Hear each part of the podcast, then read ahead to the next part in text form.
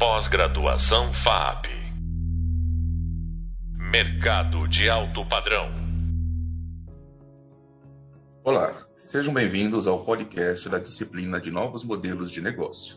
Eu sou o professor Anderson Luiz da Silva, graduado em Design, mestre em Comunicação e doutor em Design.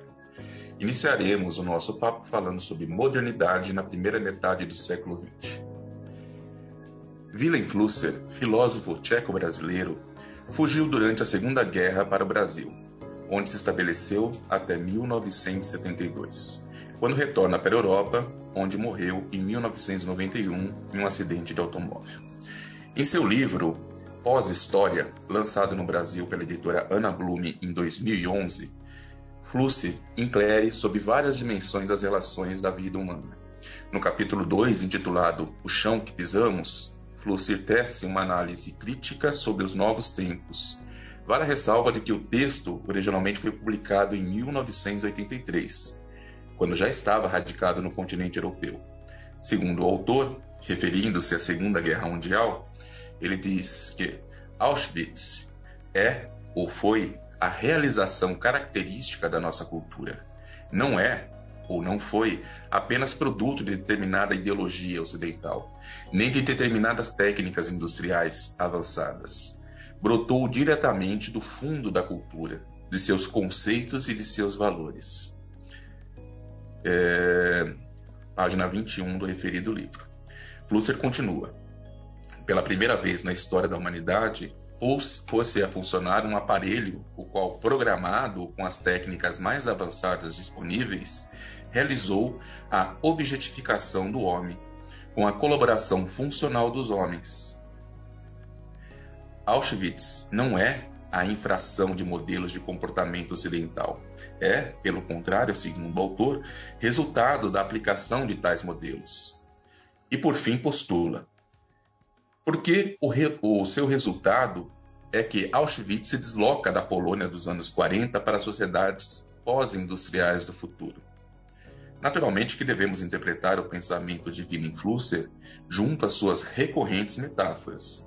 O ponto central desse pensamento está justamente na transformação do homem em objeto e do homem como colaborador funcional deste processo. O artesão, o operário, o funcionário progressão de uma transformação sociocultural que implicou não somente a aceitação de uma condição, mas, sobretudo, na colaboração voluntária para que tal condição fosse estabelecida. A pós-modernidade, pós-guerras, se põe em um período de transição entre um passado remoto e um futuro próximo. Modernidade, pós-modernidade, cibercultura estes períodos também ensejou variadas reflexões quanto aos ideais modernos, sua operacionalidade e suas decorrências. E o Val Harari, recentemente, né, em seu livro chamado Sapiens, lançado em 2018 aqui no Brasil, é, que rapidamente então, se transformou num best-seller, diz o seguinte: que no século XIX a Revolução Industrial criou novas condições e problemas com os quais nenhum dos modelos sociais, econômicos e políticos existentes é, eram capazes de lidar. O feudalismo, o monarquismo e as religiões tradicionais não estavam adaptados para administrar metrópoles industriais.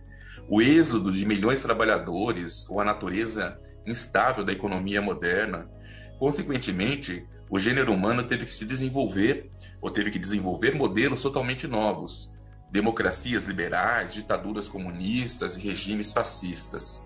E foi preciso mais de um século de guerras e revoluções terríveis para pôr esses modelos à prova, separar o joio do trigo e implementar as melhores, as melhores soluções.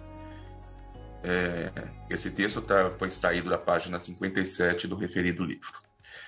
Harari é enfático ao dizer que no século XXI o desafio apresentado ao gênero humano pela tecnologia da informação e pela biotecnologia é indubitavelmente muito maior do que o desafio que representaram em épocas anteriores né, os motores a vapor, as ferrovias e eletricidade.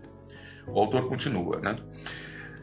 E considerando o imenso poder destrutivo da nova civilização, não podemos mais andar ao luxo de ter mais modelos fracassados, guerras mundiais revoluções sangrentas.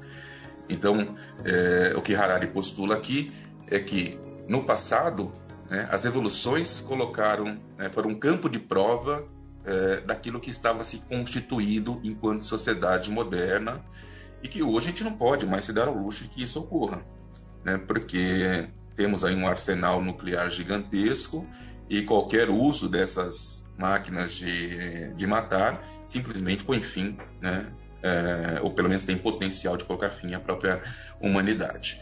É, por fim, o autor pondera Desta vez, os modelos fracassados podem resultar em guerras nucleares, né, monstruosidades geradas pela engenharia genética e um colapso completo da biosfera.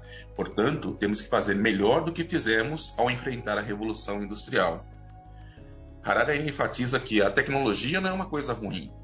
É, se você souber o que deseja na vida, ela pode ajudá-lo a conseguir. Mas se você não sabe, será muito fácil para a tecnologia moldar por você os seus objetivos e assumir o controle da sua vida. Existe uma, uma máxima popular, né, que em geral é utilizada em períodos de eleição, que diz que se você não escolhe, alguém escolhe por você. Tá? E é mais ou menos isso que o Harari traz aqui nesse ponto. Uh, bom, esse livro específico do Harari né? É, o Harari tem três livros publicados no Brasil. O primeiro é o Sapiens, como eu citei lá em cima. Né? O segundo, 21 lições para o século XXI, que é da onde esse fragmento saiu. E o terceiro chama-se Homo Deus. Né? Todos eles são de uma leitura muito tranquila e vale muito a pena. Bom, a utopia moderna durou, em sentido alargado, até o início da Segunda Guerra Mundial as barbáries e os impactos gerados pelo conflito colocaram a humanidade em um estado de transe temporário, onde se provinha um apagamento daquilo que ocorreu, ao mesmo tempo que se construía uma nova utopia. Ah, há uma retomada né, da, do American Way of Life, né, ou estilo de vida americano, e o colonialismo cultural ganharam força por intermédio de meios de comunicação em massa, o mundo foi dividido entre o bem e o mal. Tornava-se espetáculo para as massas. De um lado, o capitalismo americano, no outro, o comunismo soviético. Ainda nos anos 40, os Estados Unidos já propagavam as benesses de seu sistema econômico em uma série de cartazes, filmes, séries e até mesmo animações. Tornar disponível e palatável a informação facilitava a conversão e expansão dos ideais do American Way of Life. Do mesmo modo, a Rússia fazia com seus habitantes e com seus simpatizantes. Então, a publicidade e a propaganda se transformaram em poderosas, poderosas armas ideológicas, conformando cada qual dos blocos né, aos seus ideais e necessidades. A imaterialidade se sobrepunha à materialidade, conformando os cidadãos, né, os cidadãos, né, a crença inquestionável na narrativa de Estado. Como vimos no, no conteúdo textual, né, tal é, conformação provinha da manutenção de uma ordem social onde os homens e as mulheres se punham no sistema produtivo, a maior parte na base da pirâmide econômica, em prol de tal qual, tão bem nomeada é, por Richard Barbrook, né, em seu livro de 2009, é, em um futuro imaginário. Futuro imaginário é o título desse livro do Barbrook de 2009, aonde ele faz uma leitura muito interessante do século XX, né, como o século XX como um propiciador de um futuro imaginário que nunca se realizava, que nunca se realizou. E é por isso que a gente fala que a modernidade é, ela teve um tempo, né, se construir uma utopia moderna, ou todas essas mudanças que estão acontecendo né, trarão benesses né, para, para todos os indivíduos, é, quando na verdade acaba por condenar os indivíduos né, à sua maquinaria, né, à sua forma de funcionamento. Então, esse, esse momento de utopia, né, de, de construir uma utopia, algo que vai acontecer em função daquilo que é posto, cai por terra nas grandes guerras, principalmente na Segunda Guerra Mundial. Entramos num período de distopia moderna para depois criar uma nova utopia, que é a utopia cibercultural, que veremos um pouco mais adiante. A guerra é a catástrofe para aqueles que nela padecem, mas ao mesmo tempo é a oportunidade para aqueles que nela investem. Então existe aí um, um, um paradoxo, né? É, quem padece, quem sofre, a grande parte da população que sofre com a guerra, tá, é, enxerga a catástrofe. Mas existem aqueles, né, os senhores da guerra, que lucram né, em cima disso e transformam né, o conflito em oportunidade. E quando falamos aqui no termo guerra, né, não nos restringimos aos conflitos armados, mas também aos constantes conflitos comerciais característicos do capitalismo e dos processos de colonização cultural em curso desde o início do século XX. Francis Fukuyama, em 1982, anuncia entusiasmado que, ao fim da grande narrativa da história, o mundo inteiro se tornará estadunidense. É, Fukuyama é um economista americano e ele tem um, um livro lançado em 92 pela editora The Free Press, né, cujo título é The End of Story in the Last Man. É, então, para Fukuyama, a democracia liberal ocidental seria o ponto final da evolução sociocultural, política e econômica da humanidade. Para ele, né, aquele modelo posto era um modelo perfeito, né, e era um modelo que iria perdurar a partir de então.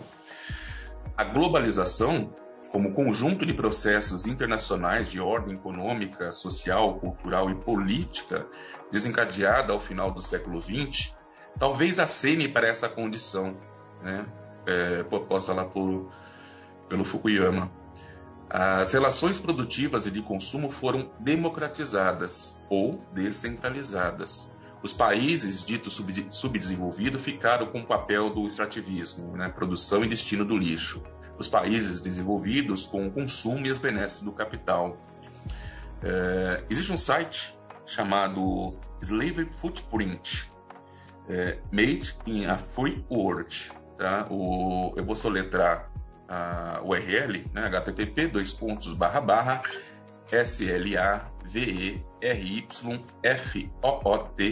l a v e r y f o o t p r i n t.org. Então, o título remete a algo como Pegadas da Escravidão, em tradução livre. Permite que cada um de nós, por meio do preenchimento de algumas poucas informações né, de vida e consumo, consiga ter uma ideia aproximada de quantos escravos estão ao nosso serviço nesse momento no mundo civilizado.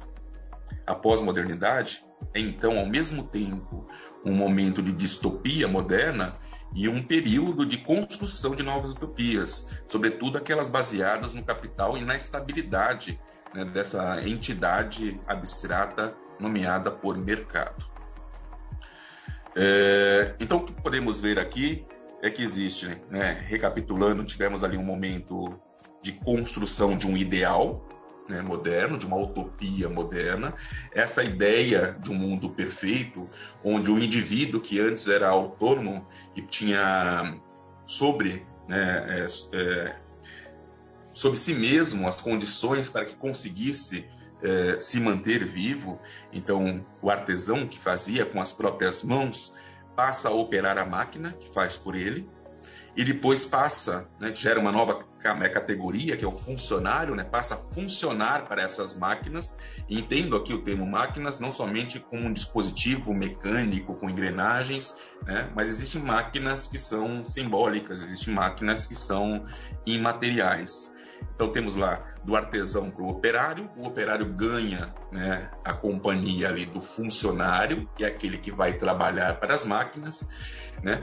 É, temos um momento de distopia, que é o momento da guerra, da catástrofe, da destruição né, do mundo, sobretudo da Europa, e depois um momento de reconstrução né, é, desse continente e de, uma, de um rearranjo né, social, cultural e político que perdurou né, ao longo ali até, até a queda do muro de Berlim em 1989, né, como Ocidente né, é, capitalista, né, e um Oriente comunista, né, tem ali um grande território que é o território da, da Rússia, mas influenciando ali a China, influenciando ali a Coreia do Norte, né, as parcerias sendo travadas né, com esses dois grandes blocos, a queda do muro de Berlim, como já dito, marca ali um final né, desse tempo de Guerra Fria, a dissolução dessa União Soviética, tá?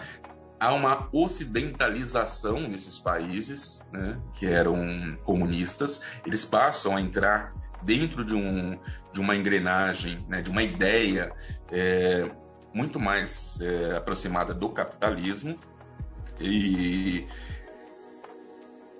é, coloca fim ali num período chamado de pós-moderno, que é um período que não teve nenhum nome próprio, né? É pós alguma coisa, né? Não teve ali uma, um, não foi um período que que mereceu, dizer assim, entre aspas, né, ter um nome próprio.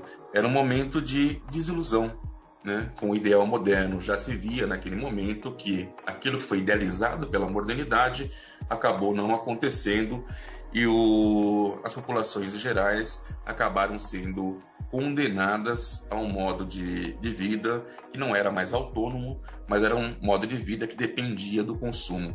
E esse consumo implica em você vender o seu tempo ou seja, vender a sua vida, porque tempo é vida, em função da produção de determinado bem né, ou serviço, receber um valor monetário, em geral baixo, né, por aquele tempo cedido, para que você consiga depois consumir ou esgotar tá, determinado produto ou serviço que você necessita para viver. Quando eu falo aqui em colonização cultural, Tá? Fica muito evidente que se a gente pegar aqui alguns seriados, principalmente seriados dos anos 60, 70, que passavam aqui no Brasil, mas não só no Brasil, no mundo inteiro, é, que traziam né, uma ideia desse American Way of Life, desse modo, nesse estilo de vida americano que era perfeito. Então, por exemplo, tinha um deles que chamava Jean Eugênio, que era uma, uma moça, né, era um gênio da lâmpada, ela era casada com um militar, o marido saía para trabalhar, ia lá para o exército todos os dias, né? cuidar ali da, do resguardo das fronteiras né, e da pátria, e ela ficava em casa, né, era uma dona de casa, é, e ela tinha poderes mágicos. Mas, apesar dos poderes mágicos, né, ela utilizava um aspirador de pó para limpar a sala. Então, quem assiste a esse seriado, né, quem assistia a esse seriado, né, idealizava naquilo é, uma necessidade, um modo de vida. Se ela que tem poderes mágicos utiliza um aspirador de pó para limpar a casa, que dirá eu que não tenho poderes mágicos? Eu preciso de um aspirador de pó. Tá? E isso implica no consumo. Tá? Eu pego parte daquele dinheiro que eu recebo, né, pelo meu tempo doado, e compra aspirador de pó. E assim vai. Né? Esse processo é, de colonização é um processo também de convencimento e de manutenção é, do consumo. Só que o consumo implica em esgotamento. Né? Consumir é esgotar. Tá? Uma sociedade de consumo é uma sociedade de esgotamento. E o que se esgota? É, Esgotam-se recursos, né? esgota-se a própria vida, né? esgota as relações humanas, esgotam-se as relações sociais, esgotam-se os sonhos, né? a possibilidade de viver melhor. Tá? E viver melhor não é viver com mais dinheiro, às vezes viver melhor é viver é, de uma forma mais simples e mais digna, com mais tempo, com mais vida. Tá? É, tudo isso é esgotado em função de um ideal de uma sociedade de consumo. E como veremos mais à frente, né, soma-se à sociedade de consumo também a sociedade da informação. A informação é, que vai obliterar, vai destruir uma sociedade da comunicação. Mas isso fica um pouco mais adiante. É, então, vimos aqui alguns aspectos que, né, que desenharam o período nomeado por pós-moderno. Iniciamos o entendimento, ainda que inicial, dos cenários que viriam a partir daí. Tá? No próximo episódio, avançaremos nesse tema. Até lá! Você acabou de ouvir mais um podcast sobre o tema modernidade e os modelos de gestão de negócios no século XIX e XX e pós-modernidade com o professor Dr. Anderson Luiz da Silva. Pós-graduação FAP Mercado de alto padrão.